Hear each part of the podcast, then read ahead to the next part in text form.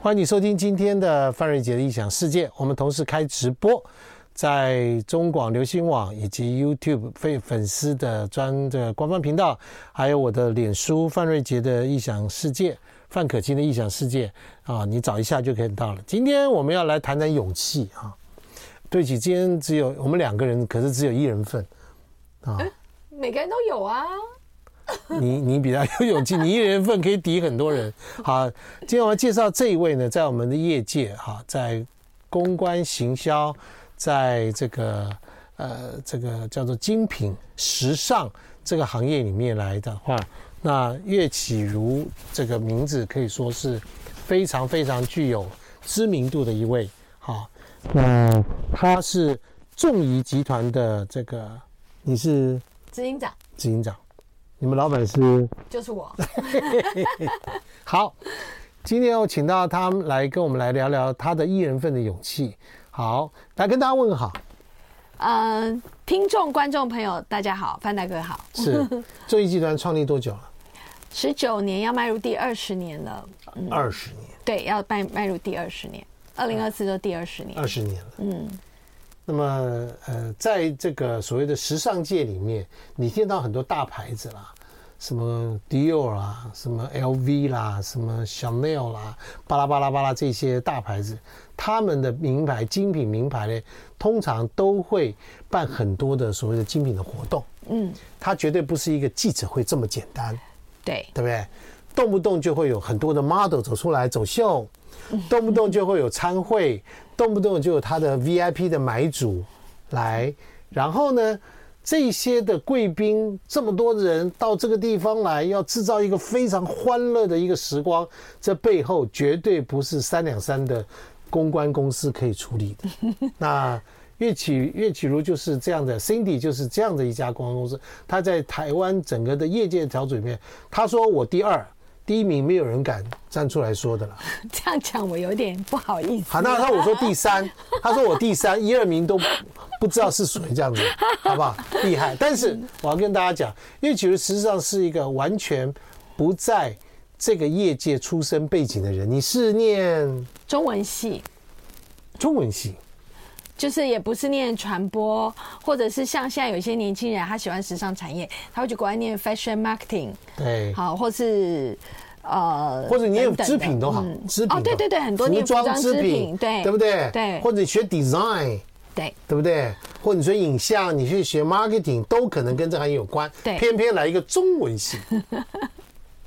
对，我是这个不务正业型。我告诉你，我我两任老婆都是中中文系啊。啊，哎，你接不了话了，好。对，我来来讲讲，而且他这个中文系很厉害，台大。更厉害的是没毕业，毕业生，毕业生，没毕业是爱玩不爱念书，跟我一样，我也被当过，没关系。但是我觉得是，我觉得我也没玩够，所以我觉得就是书也没念到，玩也没玩到，太过自信。OK，然后就是拖延症，小小的一个报告迟交。就二一，大家听起来都蛮扯的，我我自己也觉得很扯。二一了，因为学分修太少。好了，我们谢谢台大做了一件这么正确的事情，把他从中文系干掉，他才会进时尚界。哦，好，这样讲比较比较健康嘛，哈。哎，对，就是就是有想过这个问题啦，也有人问我会不会后悔或什么的，后悔，我也会觉得，对啊，有什么人生有什么好后悔？很重要一件事情，在我们这行业里面，学历很重要吗？不重要，不重要，真的不重要，真的不重要。我管你是什么学校念书的，你是美国什么 什么什么什么常春藤名校排名前几大，你到这行业来一样挂，对不对？实务经验在我们这一行是非常重要的，而且还有很重要的事情是观点。对对，你的思维跟观点观点很重要。这我们叫做英文叫 sense。对对，你有没有这个 sense？嗯，对不对？嗯，还有一个就是你有没有这个眼光？对，你有没有审美的观念？你知道这件事情会重，那个、那个、那个东西很重要。嗯，但这方面我觉得是可以练习的。可以练习吗？可以学，可以练习的。嗯，但是天生没有美感的人就很难了，真的。他还是必须要下一些苦功，要进步啊。嗯、好，我们来看看岳启儒怎么下苦功。所以你被大学 踢出校门之后呢，去找了一个工作。对那个工作第一份真正在做的事情，赚到钱的工作是什么？呃，我先去了一个非营利组织，然后当打杂小妹。呃，那时候办的是呃义卖环保饼，有领到钱吗？最后没领到，因为专案失败。你去了一个地方做了白工，前面有领到，就那半年，就后面两个月没领到。啊，做了一个专案，专案做失败了。对，就是他要募款，他呃有一个记者会跟一个大游行。那我是打杂小妹，他们都在忙。OK，所以就说你去负责记者会，那我也就是胡搞瞎搞，结果呢？就对公关产生了兴趣啊！就因为办了一个小记者会，还有参与他们参的过程，觉得这很有趣，觉得说这太好玩了。这就是肚子里面就是一个公关魂，对对不对？对，我也觉得很妙。嗯，你看公关行业要拜什么，你知道吗？拜什么？拜什么神，你知道吗？公关要拜什么？我没想过。拜关公嘛，哎。哦，不是所有做生意都拜关公吗？没有嘛，公关关公，但倒过来是。对啊，可是不是还有分拿？这是一个笑话，这纯粹就是笑话。你听，不要认真了，没关系。啊，来。关公。好来，所以，但是你后来你这个岳启儒去做了一个这个一个人成长过程，他有他的脉络可循。他后来去了一家电影公司，嗯，做什么？做文案。文案，哎，跟你的中文系有点像。因为那是最快找到工作的方式，因为我需要付房租嘛。那大家我去应征公关的工作，其实没有人要用我，没有人。对，当时没有经验，没有经验，你不能讲。而且你会用你当时的你吗？嗯，我可以试试。我要这样讲吗？没有，没有，因为非营利组织的的案例，其实，在商业圈来看，就是会觉得那个还好。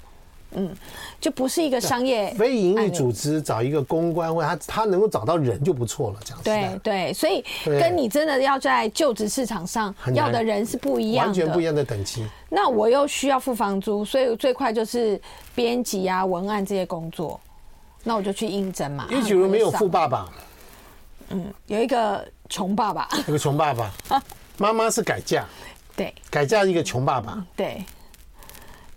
但是你的母亲也蛮会选的，第二任还选穷的，第二任还选穷的，因为他也，你想啊，要嫁给富爸爸，肯定要一些条件嘛。好，他也他带两个拖油瓶，他带两个拖油瓶，怎么去嫁给有钱的人？对不对？怎么可能？可能，你看看，这是他现在的 非常深的体验哈。对，所以，因为他家没有家里的经济奥援，为什么讲这件事情？没有经济奥援，嗯，没有个富爸爸说，来女儿，去开一家公司。爸爸挺你，对不对？就像台北东区那家那个贵妇百货，他爸爸就是啊，来女儿开一家百货公司，地我帮你盖起来，对不对？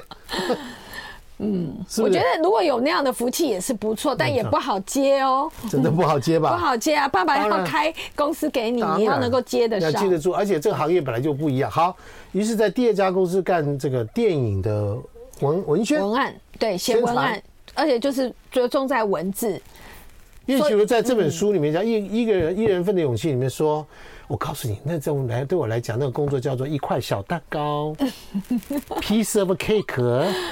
一个礼拜的工作我一天就做完了，其他时间我就晃啊晃啊晃啊晃啊晃。你看，这叫一人份的骄傲，挑掰。不是每个人有有术业有专攻嘛？啊，我们念中文系就是文字上。他是被当掉的中文系，听好啊，他还没有很专业的哦，好不好？被当掉的中文系来做这件事情。哎，前面有修三年半都有 pass，只差最后半年，对不对？对。哎，好，我们休息一下。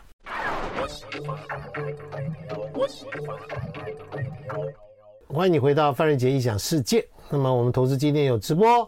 也有广播双线进进行。那么我们今天访问在公关界的时尚女王，她当之无愧这个名号，是因为在台湾只要是国际品牌在选择办年度大会大的活动当中呢，这个信谊公关的集团的信谊集团呢是绝对是帮被当做他的这个前三名的首选。我这样讲应该比较好吧？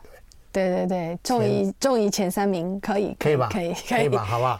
对，其他两第三名可能是因为呃我们没空。哦，对不起，好坏，好吧，好坏，真的。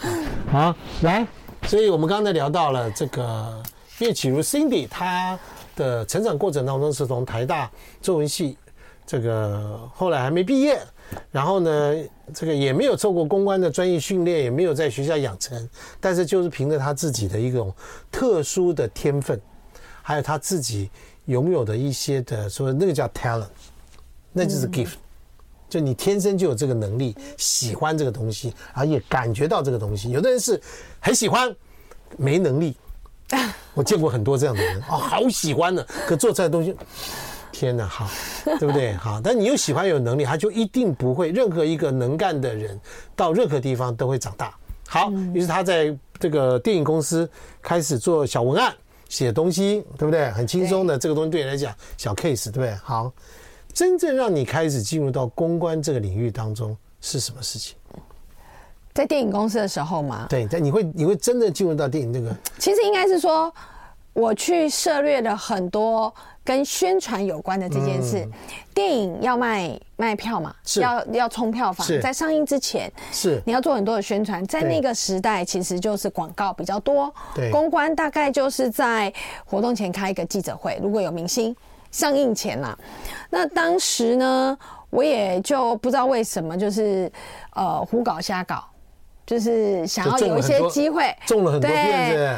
对，譬如说，好，我可以举例，譬如说，那时候有一部日片叫《情书》，在台湾，然后呢，唱片公司张学友刚好要发行《情书》那张专辑，那而且《情书》那时候好像是不是张学友的第一主打歌，他们不知道已经到第二还第三了，然后后来就来找我们，就说，哎，有没有可能用那个歌，然后配我们的画面？我们画面是中山美穗嘛。那我们那个就是小成本的电影，本来老板也没有期待它有大卖。那我是觉得蛮好玩，哎、欸，因为我们的画面剪张学友的 MV 蛮有趣的，而且还是我们剪的哦，因为我们剪接室啊，所以后来我们就剪，然后呢，等于是唱片公司用他的广告预算把这个 MV 去打，所以他就增加很多曝光嘛，大卖。对，后来情书大卖，当然本质上那个电影也是好看，好。所以就是说，这个开启商品不错，对。然后因为宣传一个撬动，造成了口碑。就这样的滚雪球的滚起来。对，那这个就是异业合作嘛。然后后来我也开启不同异业合作。刚开始其实我刚想到，其实刚开始是我记得好像有一部片是跟消防队有关，因为我们其实都代理港片，然后它跟消防员的故事有关。结果我是觉得只是想在首映会的时候有消防员站在现场，我打去那个消防大队 邀请他们来看电影，就是因为这样子就觉得哎、欸，好像有一些不同的。这就是我们刚刚说的 sense，就是说。嗯在行销里面有一个非常重的重要的东西，叫做相关性。嗯，我们在大脑的里面，当一个我要把一个品牌跟一个事情做记忆、做喜欢、做认知的时候，我们会通常会找一个相关性的东西来帮助他在大脑里面去记住。嗯，就像说张学友的歌配上了情书的电影的画面，把相关性把它连起来，都叫情书。对。对不对？消防员，我就拿消防员来做这件事，是对不对？好，所以这个这个就是把它放在一起来进行这样的东西，在时尚界里面，其实很大量的在玩这件事情。但当时我不知道，我就是有点像食髓知味，就觉得很好玩，这就是天才。然后我就会自己，而且我都是从总机开始打电话，我以为我也没有认识谁，嗯，对，比如谈赠品，我就谈一个巧克力赠品。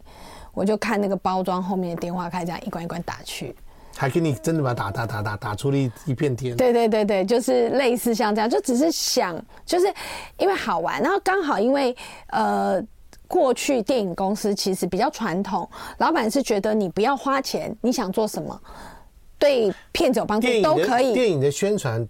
在真正你现在来看时尚的宣传比较起来，电影的就是算是比较简单的，对，比较浅层的，对，比较浅层，因为电影已经拍好了嘛，它最贵的东西就已经是电影了嘛，对，宣传不会是重点，是，可时尚圈里面宣传有的时候是真正的重点，对，留下记忆的那个 moment，嗯，对不对？我曾经在参加过哪一天的某一个事情，好比说丽晶之夜，嗯，讲一下丽晶之夜是怎么回事。丽晶饭店哈，丽晶饭店，就是呃，大家我知道现在台北的金华酒店，它、嗯、呃地下楼层有大概两层楼的商城，是。那现在是隶属于金华酒店，当年是隶属于 DFS、嗯。那大家想象就是在没有台北一零一的时代，那时候 shopping mall 很少。所有的精品大店的第一家店进台湾都是开在丽晶精品。嗯，也就是说，那个时候所谓的高端消费，都是聚集在那个商场里面。现在开在哪？现在可能会是就比较多啦，分散可能像一零一啊，或是微风啊，微风呃微风系统，然后星光也有啊，SOGO 也有，对，SOGO 也有，对，现在就开的比较多了嘛。那以前就是集中在丽晶。几元集中啊，可能第一家店或第一家旗舰店、旗舰店、起家店啊，起家店就会在那边。那因为那边呃，它等于说大家也习惯去中山北路。我们先休息一下，我们直播继续啊。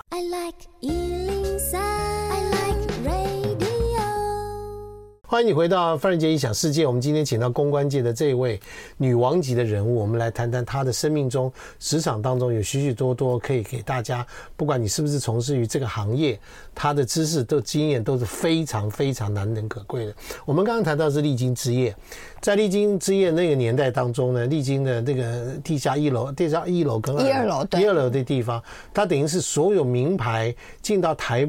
台北的时候的第一站，台湾应该都是台台湾的第一站，在那个地方，在一零一还没有起来的时候，在微风没有起来的时候，在 SOGO 星光没有那么起来的时候，戏剧外就是还没有还没有开发，还没有开的时候，那历经那个地方就是这样，二十个品牌在一个晚上要办一个 party 晚宴，一个晚宴嘛，就是一个一个晚宴，然后有二十桌，嗯，来一个品牌一桌。一桌里面都是他最厉害的 V V V V V V V I P 的人坐在那边，而且先生带太太，董事长带夫人。对，我讲没错吧？是没错。所以要有一家活动公司、公关公司要能够招呼这些事情。嗯，这个。然后除了你就当天晚上要办好以外，因为也是他整个丽晶精品每一年最大的行销活动，那他就要往前拉宣传啊。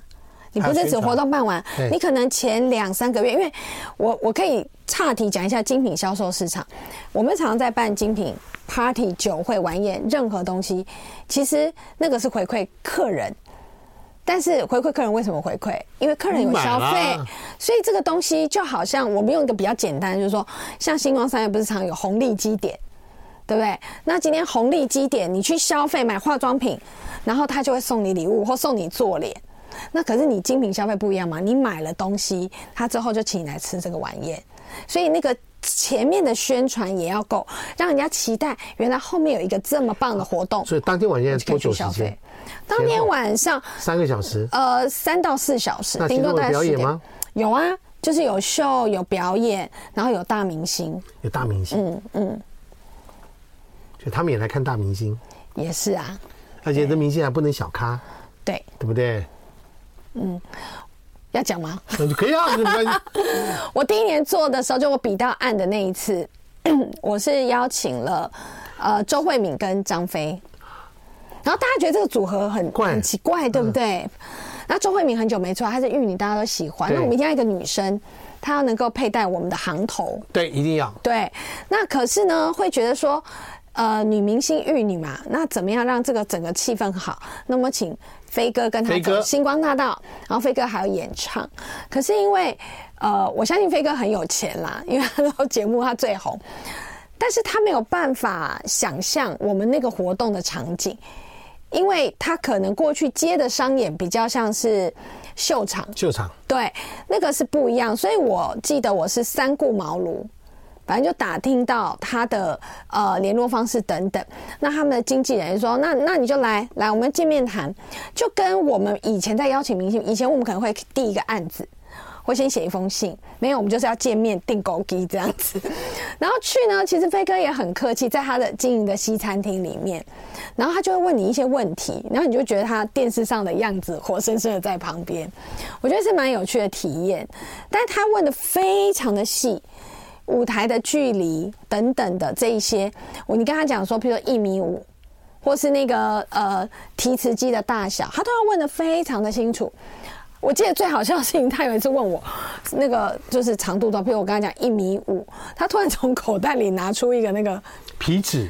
不是皮的，就是那个工地在量的那个尺，拉出来看，然后拉出来说是这样吗？我整个傻眼，我觉得真的真是很像综艺节目的效果。我说飞哥，你为什么随身带这个量尺啊？对，所以但是他觉得很有趣，他把它当成一个体验，所以三次以后他决定可以，他来参加。嗯，原来如此。对，各位，这你在外面是听不到这样的东西的，对不对？只有真的这样的。好，所以那天晚上表演晚宴做完了，从那天开始，你们的这个你你们的公司就被看到了。嗯，其实我们历经之前有连续做了几次，嗯，因为后面当然就是第一次就是做好了，那后面就有机会继续做。因为二十个品牌的人，他们都会在嘛，对，而且我们前面还要开说明会，要跟他们还要跟他们聊嘛、谈嘛，对不对？这个中银公司的老板在这个地方要跟他们讲事情，要做什么东西，是不是都要讲很多东西？是要要准备的东西，要做很多的事情。他就看到说，因为做品牌的那个人，嗯，在台湾厉害的。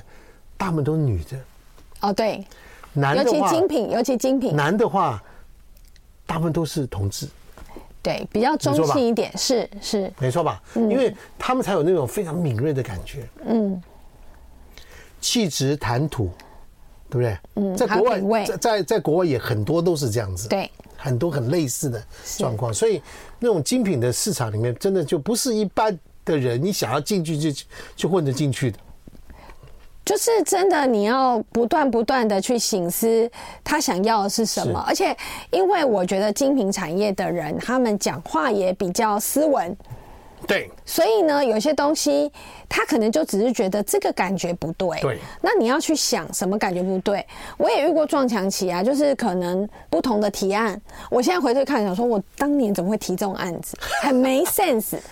就是我觉得做精品产业，就是你那个 sense 拿到，那个诀窍一进去了以后，你大概就没有问题了。嗯，但那个是最难的地方。他当时提过一种案子了，就叫一些那个你知道吗？这种美上美美美的贵贵妇啦，呃，走到太阳底下去做旅游啦，晒太阳，这不是。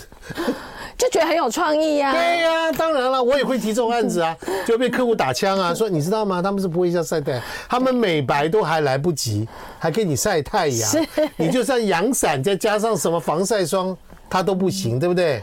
其实我觉得那个过程，我这一路，尤其很年轻的时候，不管是在这个电影公司、公关公司，我自己创业，我觉得那个学习就是对于行销的 TA。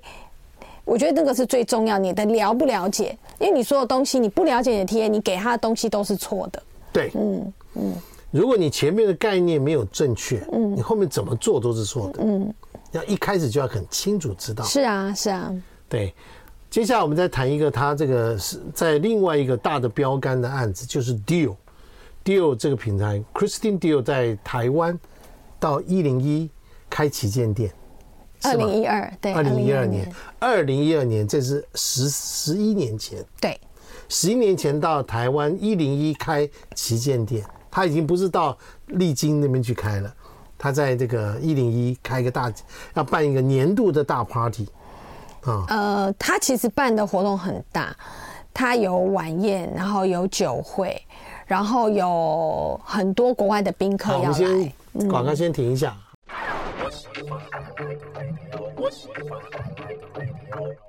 好，欢迎你回到范瑞杰异想世界。那今天我们跟众谊集团的执行长岳启如 Cindy，他在台湾台在台湾所办的世界等级的 Dior 的一零一的 Party，嗯，对不对？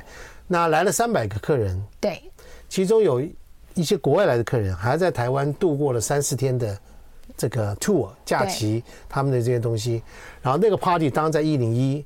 那在一零一这个建筑呢，因为是台湾的标杆，那时候也是台世界最高的建筑。嗯，然后一零一里面的所有的工作人员都非跟一零一样的高傲，也还好啦，大家只是比较斯文，不要有这种刻板印象。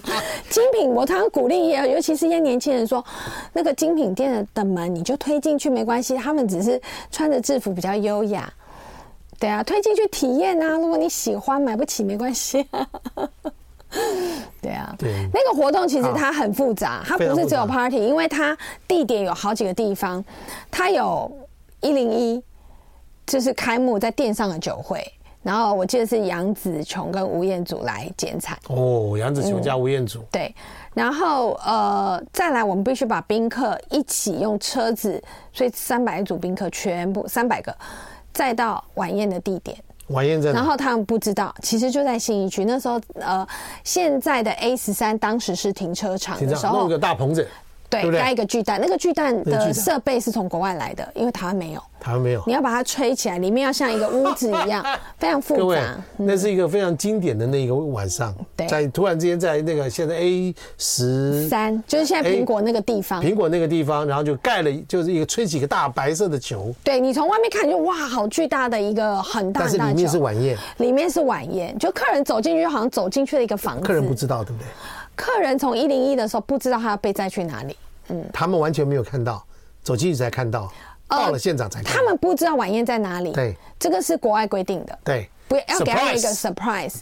但是我不知道那个就是所谓的他们的这个销售顾问有没有偷奖，就不晓得。哦，那你偷奖没有用，你到现场还是很震撼。对对，所以你们要负责把啊那个东西是 deal 他们会带进来，那你要负责帮他们这个处理这个所有的这些的搭设等等的事情。好，其实搭设比较不是我们，当然我们不是做这种硬体，你要负责处理他们的这些人的内容、内容了这些事情。对对对对，那那个工程也是个浩大的工程啊。对对，好。不过重点是这样，那时候你们公司还是六家比稿公司的陪绑公司，你说的。我觉得应该是陪榜六家公司来比稿，可能是八家吧。八家吧，你不知道？两天，两天，我们排最后，一天四家，嗯，那就八家。对，台湾台在台北所有一级的公关公司，我们那时候不是一级，不是啊，我说嘛，嗯，前面七家都一级的嘛，这样好不好？这样可以吧？你们太优雅了。这种就是公安公司的那种优雅的精美公司，太优雅。我就是说七家一级的，好不好？嗯，你这家叫陪榜。因为那个时候我的确开业才没多少年嘛，呃，七八年。好，告诉我们你怎么拿到这案子的？既然是陪榜，而且你在第二天的最后一场，嗯，提案，那些人都已经兵疲马困。应该说我要去之前，我就没有觉得我有很大的胜算。为什么？因为我们会知道自己的市场定位啊，嗯，这么大牌子跟这么大的案子，我们可能心想啊，那个时候的 top three 可能是谁，嗯，但是毕竟有这个机会，我们还是很高兴，还是去的，认真的准备，总是一种机会经验，当做训练，还要被人家看见，是，那那你是主提案人吗？对啊，而我们不知道说，其实没有提案，它是一个面谈，他没有告诉你要干嘛，他只有说。他只有说我们一零一要开幕，开幕，因为都在改装，大家都看得到。我一零一要开幕了，所以我们要找公关公司。那我们以为他们开幕不就在店上的一个活动？我们不知道他要搞这么大，也不知道非国外客人来。其实他也没有你提案，他要你介绍自己。那些人是谁？你有在台湾的人吗？亚洲的？不是，决定权不是台湾，是等于亚洲区的。谁 interview 的人？呃，好多人，他们就是有一一整群，大概七八个。就是从可能香港啊，然后那时候也有中国等等飞来，就是管整个亚洲或是大中华区的高层这样。所谓的高层，就是说有很都是比较属于行销这个领域的。懂，了解，就是负责这些人去看到台湾来选一家可以落地执行的公司。嗯，那因为他们要来，所以台湾的公司当然就是会要说帮他们安排好。他们一定说我们要看多少家，那。假设 top three 嘛，对不对？那他就要找五家陪绑的，就台湾的人员一定这样想嘛，不然怎么跟老外老板交代的过去？所以我心里也知道，我应该就是不不是那前几名嘛。OK，嗯，但是我们在排在最后，时间又一直被往后延，因为他们 delay。然后呢，他要我们介绍我们自己，我们就想说，那我们。可以说些什么？那我们也没办法只讲一些。我们讲了记者会，但我们就讲了一些那时候经验活动经验很少，我们就讲了很多历经的东西。啊，讲历经的。对对，能讲的只有这个。那其实，在做历经的活动的时候，因为就会跟客人接触到，就会有很多礼宾的机会。对，接待招呼可能没有到过夜，可是就会有，譬如说你要帮他们安排书画。可能在下午，然后我们晚上去参加，会有一些这种相关性的的一些细节，跟客人的面对。细节。那我们只是因为没有精品相关经验可以讲，就讲这个。但没想到，原来他们就是已经知道了，他要带那么多客人过来，他找到公关公司不能只会媒体，对，他必须要叫做落地接待。其实落地接待，其实，在他们的领域里面，他们是被归在 CRM 部门。CRM 部门。对，所以他们呃，精品其实最重视 CRM。对，嗯，因为你把客人得罪了，还得了啊？嗯，王董下来，你喊他林董，还得了啊？对不对，Cindy？嗯，我讲的没错吧？对不对？对，我们先休息一下，但是直播我们继续来讲，是不是？是啊。I like 欢迎你回到范瑞杰异想世界，办一个 Dior 这样子一个国际性的 party 在台湾。你要知道，公关公司除了媒体宣传之外，没想到叶启如的这个他的公关公司，在最后一个他认为是陪绑的一个所谓的 interview 的过程当中，他不经意的，应该说。他就提了他很多，他落地接待这些宾客来的时候，包括认人，包括接待，包括每一个人安排他的细节，这件事打动了 Dior 的这群人。嗯，于是你就办了这个活动。对，对不对？我刚刚问你说，哎，你可以列进范可清啦，什么那个谁侯友谊啦，什么赵少康啦这些照片，可是你有这人王董、陈董、林董，你不知道啊？他有些很低调啊。嗯。网络上也找不到他照片呢、啊。其实我们做久了以后，慢慢我们会认得。但你的你的小朋友怎么训练的？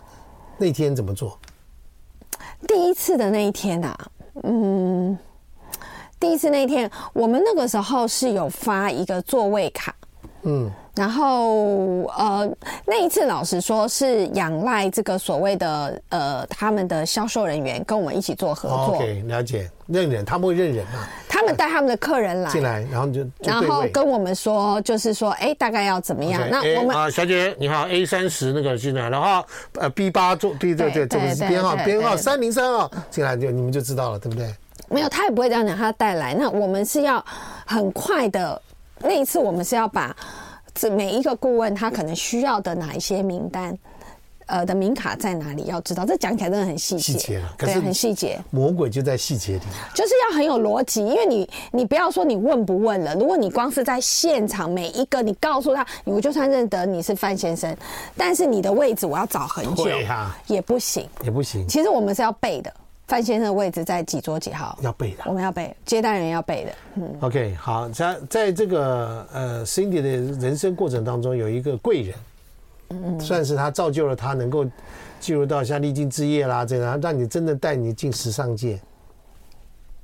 对，从一个土包，然后 从个土包，小女孩啦，知道怎么哦，原来半袖是这么一回事，半袖对不对？嗯，那这办秀，嗯。呃，我在书里有写到，就是潘黛丽老师，那他已经先逝了，对，他是呃台湾第一代的服装设计师。第一代的服装设计师，什么叫第一代服装设计师？就是说以前他们可能是从实践出来，他们会设计制作衣服，在当年的台湾并没有以自己的名号。来设立品牌，对，他们是最早的那一批。对，后来出了出了什么温庆珠啦，那都是后面后面的嘛，那都是后面。第一代就是就是潘黛丽，那而且他是一直第一代，可能有的也已经年纪大，已经过世，或是已经退出转行了。他应该是在中兴百货刚刚在出现的时候的那个时候的。呃，中兴百货已经。更他更早以前，他比中兴百货更更更早更早，但是那个时候中兴百货红的时候，他也是在里面进驻的。进驻。应该说，就呃很多台湾的服装设计师来讲，他们都把潘老师当做是前辈，前辈典范，典范，典范。那呃，我觉得他就是一直到他是去年过世，他在过世之前，他都还在设计衣服。OK，这是很厉害。那他对你，他对你如何？他对我。就是有分不同的时期，就早年我刚创业的时候，对我非常严格。严格，嗯，他对我非常严格。然后，但是，但是他也给你很多机会。对，我每一次都觉得，可能我这一次办完他的秀，嗯、然后这个中间过程常被他骂的狗血淋头。真的吗？骂的狗血淋头？对啊，他真的是会骂我。他不是那种情绪化，他就是你就看他脸一板，你怎么会这个事情这样做？哦，然后就，嗯，这一点你都不懂。嗯，哦，就这样讲。对，然后他就不讲话，他生气他就不讲话了。然后我就，嗯，好，那我赶快去调整或干怎么样？那有时候是没办法调整，已经过了嘛。对，那他比较刁我的是所谓人情世故。OK。对，这个东西是我们不懂的，sense 他会教我，我会我会 follow，我就会听话。但很多这种沟通比较复杂。那这个是最刚开始的时候，我每一次都觉得这次办完就没有下次。哎，他下次又找我，你知道为什么吗？为什么？你不知道为什么啊？我不知道为什么，你真的不知道为什么？我不知道为什么，因为我年纪比你大很多，我知道。我告诉你为什么？为什么？我们也是这样培养人的。哦，就觉得有看到我有潜力吗？因为我不教你，我不教你，你不会成长。嗯，但是我如果不教你，我永远用不到像你这样的人，懂吗？我被称赞了，很高兴。听懂了吗？嗯，对不对？听懂，没错。而且我就是那种教你，我才要刁你啊。对对。你怎么可以做这件事？我讲白话，我如果不要用你啊，对对，辛苦啦，辛苦啦，对对，连那边去领钱，讲都懒得讲了。我讲都不讲，你没有那个 sense 嘛？嗯嗯，是不是？是。对啊，所以其实到后来，他教我整个在秀场，甚至很多台湾设计师的秀，联合的秀，去上海、去北京，他也带我去，是就要跟不同的单位沟通，选特别的场地。但是你顺服，对不对？当然顺服，因为他真的，他真的是有道理的。我觉得他不是乱骂，很重要的是你顺服。嗯，我觉得他讲的是有道理，他教我。我我告诉你，就再见了。哦，我不是硬凹的人。不是，你如果硬凹，嗯，就再见了。对对，应该是。我跟你讲这样说，所以我们就知道说，像我们在带新人的时候就是这样。这件事情我告诉过你不可以这样做，然后你还做，还跟我讲那是我没讲，你完了，嗯，懂我意思吗？对，不会，我我我是一个会认错的人，错就错，错可以改，错可以再纠正，我可以培养你的能力，我再给你机会，但是你下次再犯同样的错，还说我上次没有讲清楚，嗯。现在我们那个年代人应该不敢吧？现在好像比较多哟，哈哈，多得很呢。好了，我们今天很谢谢你各位，可以很难得看到我们时尚界的女王。她虽然不是常常在台前做那舞台上的那个拿麦克风的人，但是她在幕后所做的所有的原因，她这叫做她的这个书上写的叫硬闯人生啊。没有背景嘛？没有背景嘛？OK，好，那个这个。呃，岳绮如的故事，那么来自于公关女王的故事。我们今天谢谢你，好吧？我们下个小时再见，拜拜，谢谢，拜拜，谢谢谢谢范大哥，谢谢。